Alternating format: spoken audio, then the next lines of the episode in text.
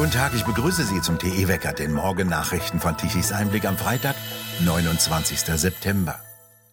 In Brüssel kam es am Donnerstag bei dem Treffen der EU-Innenminister nicht zu der geplanten Abstimmung über das sogenannte Anti-Migrationsmaßnahme-Paket. Italiens Innenminister Piantedosi verließ das Treffen der Innenminister und reiste zurück nach Rom. Diesem Maßnahmepaket zufolge sollen Staaten an den Außengrenzen der EU die Bedingungen für Migranten verschärfen und beispielsweise die Unterbringung in Lagern verlängern können. Faeser und Baerbock, die beiden derzeitigen Innen- und Außenministerinnen, hatten dieses Paket über lange Zeit boykottiert. Kanzler Scholz hatte am Mittwoch betont, Deutschland werde einem neuen Asylrecht nicht mehr im Wege stehen. Baerbock verkündete gestern nach einem Treffen mit dem italienischen Außenminister Tajani, der nach Berlin gereist war, noch eine Reihe von Punkten hineinverhandelt zu haben, wie es wörtlich hieß. Für mich ist aber klar, die letzten 48 Stunden haben gezeigt, wie wichtig es ist, bis zur letzten Minute als deutsche Ministerin für deutsche, aber auch eben für europäische Interessen zu kämpfen. Denn dass GEAS kommt, ist für uns alle wichtig. Über Monate, und das gehört zur Ehrlichkeit dazu, vielleicht auch für die innerdeutsche Debatte, sind keine der deutschen Vorschläge in der Krisenverordnung zu Humanität und Ordnung aufgenommen worden. Deswegen haben die Innenministerin und ich nun in einer gemeinsamen Kraftanstrengung der letzten Tage in den vorliegenden Kompromissvorschlag eben unsere Anliegen zu Humanität und Ordnung mit rein verhandelt. Wir setzen jetzt darauf, dass es in der letzten Minute, wo es jetzt noch eine Kleinigkeit offen ist, dass es dafür jetzt auch eine gemeinsame Mehrheit gibt. Denn ohne Humanität in der Krise gibt es in Sachen Migration auch keine Ordnung.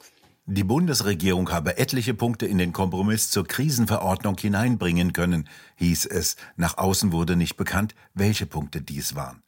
Daraufhin blockierte in Brüssel die italienische Delegation die Abstimmung und reiste nach Rom.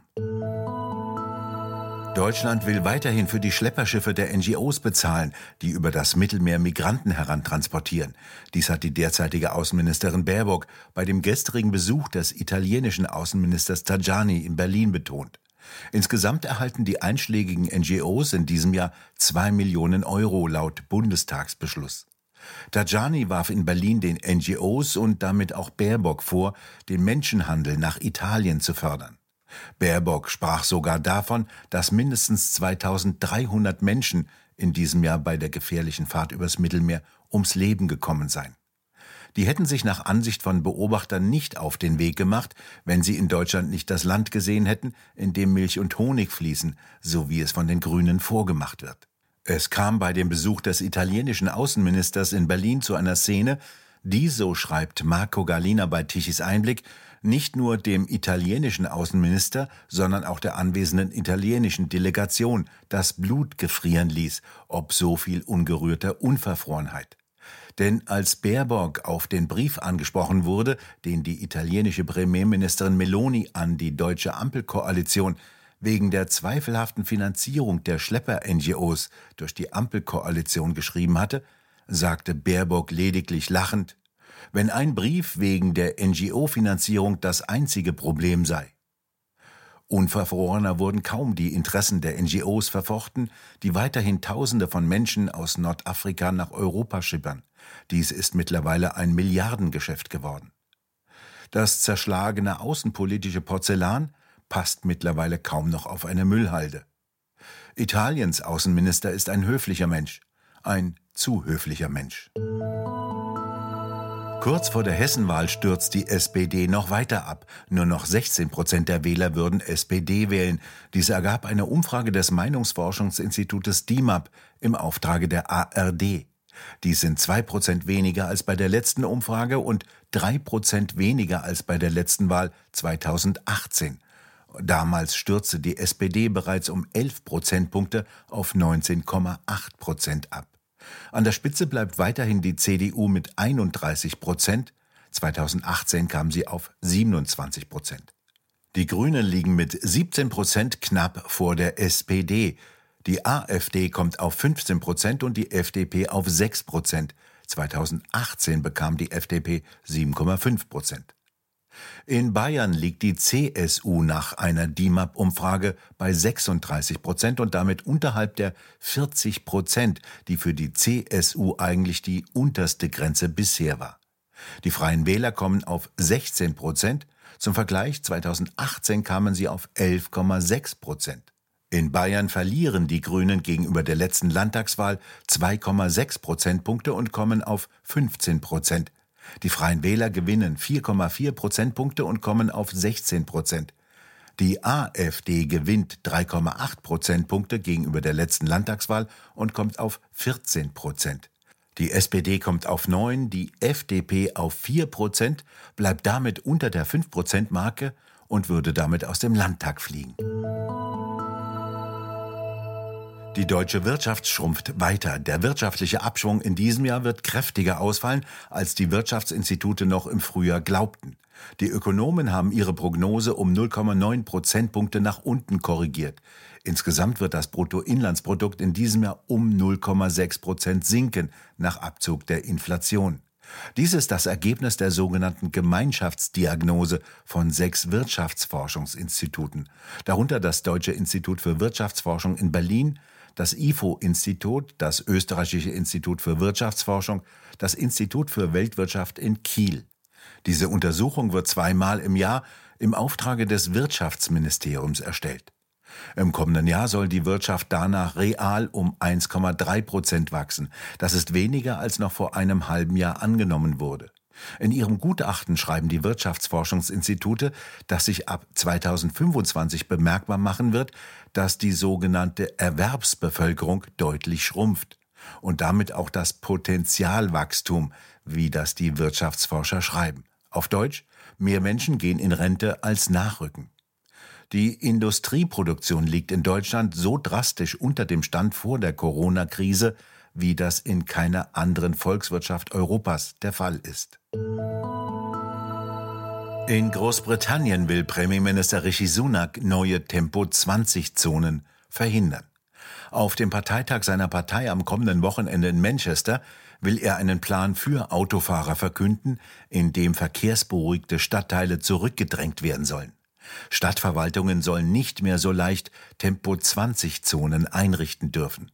Autofahrer sollen außerdem leichter Strafzettel anfechten dürfen. Befeuert wird dieser weitere Vorstoß Sunaks für freieren Autoverkehr durch einen überwältigenden Sieg der Konservativen bei Bezirksnachwahlen. Bei denen haben sich die Wähler über die radikale Labour-Politik gegen Autofahrer empört.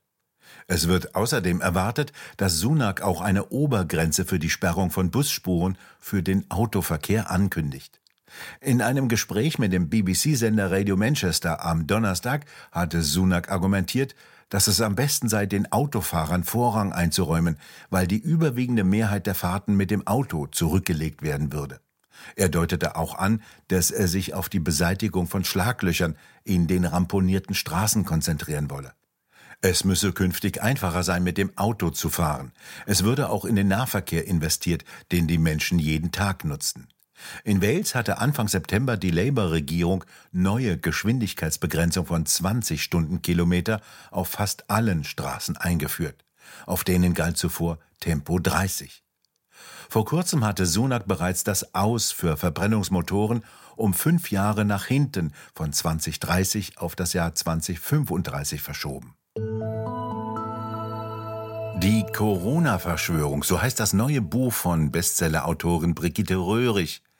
Roland Tichy unterhält sich mit ihr in der neuesten Ausgabe des TE Talks. Ich muss sagen, ich habe am Anfang habe ich auch habe ich auch geglaubt. Ja, ich hab, äh, bin auch äh, hingegangen, habe mich ich habe auch am Anfang sogar Maske angezogen, ich habe Handschuhe angezogen, ich habe mir die Hände gewaschen ähm, bis ich dann letztlich angefangen, oder sagen wir so, ich wurde dann aufmerksam, das erste Mal aufmerksam, als unsere liebe Frau Merkel sagte, glauben Sie nur den, den Qualitätsmedien und glauben, hören Sie nicht auf äh, irgendwas, was Sie in den sozialen Medien lesen oder hören. Und ich habe den offenen Brief von Professor Bakti gehört.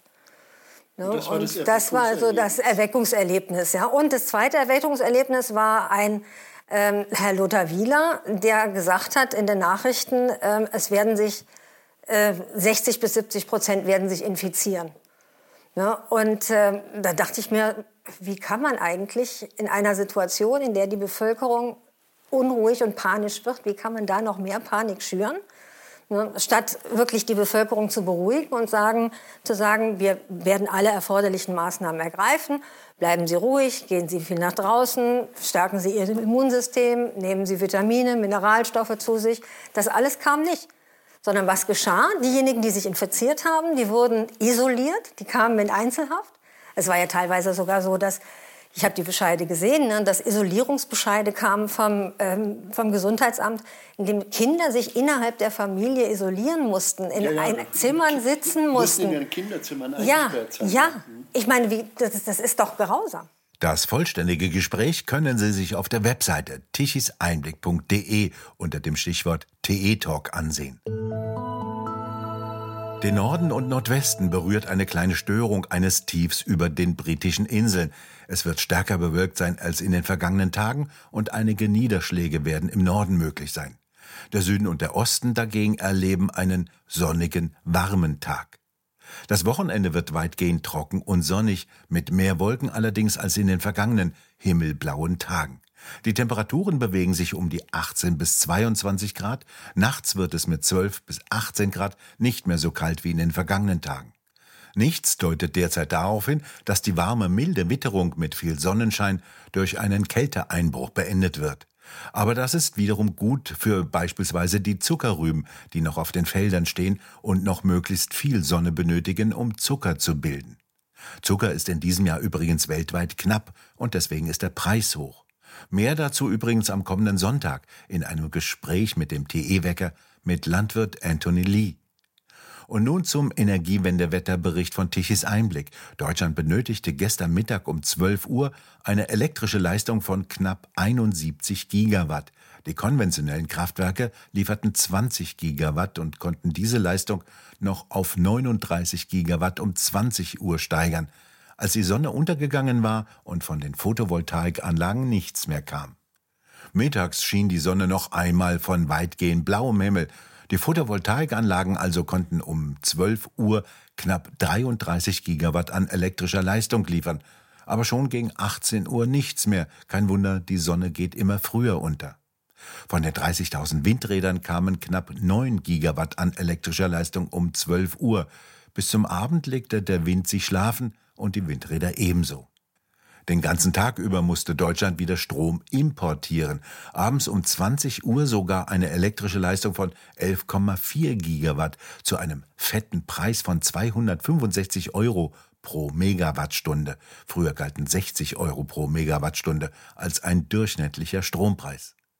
Von den Energien Wind und Sonne kam also nichts mehr. Dabei sollen die doch künftig Deutschland mit elektrischer Energie versorgen.